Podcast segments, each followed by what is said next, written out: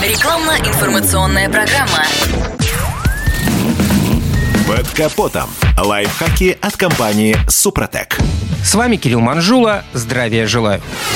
Практически все автопроизводители гарантируют стабильный запуск мотора в среднем до минус 20, а все, что ниже, это проблемы самих владельцев. Но одно дело оживить в мороз подсевший аккумулятор, а другое — отогреть намертво замерзшие технические жидкости. Начнем с топлива. Бензин замерзает при температурах ниже 70 градусов, а вот солярка застывает при минус 35. Причем речь идет о зимнем дизеле. Летняя же остынет, как только столбик термометра опустится ниже 10 градусов, а так называемая межсезонная в лучшем случае заведется при минус 15. Что касается охлаждающей жидкости, то и тут предусмотрен диапазон термических перепадов. К примеру, антифриз G11, как правило, замерзает при температуре от минус 30 до минус 50 градусов, а G12 и G12 Plus выдерживают холода до минус 40. А вот концентраты в виде этиленгликоля могут подвести уже при падении температуры до минус 13.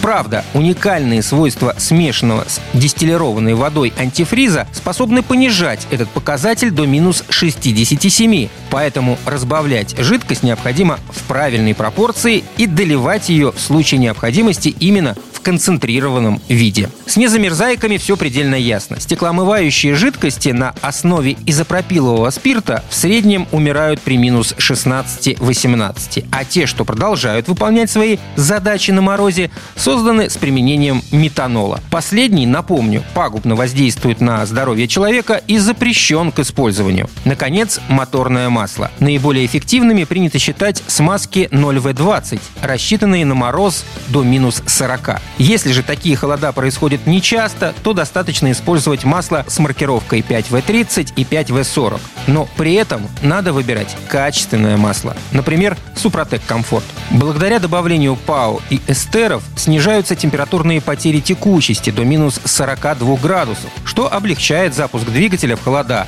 позволяет маслу быстро выйти на рабочий режим. Масло сохраняет вязкость в рабочем диапазоне даже при частичных перегревах двигателя в условиях условиях городского движения.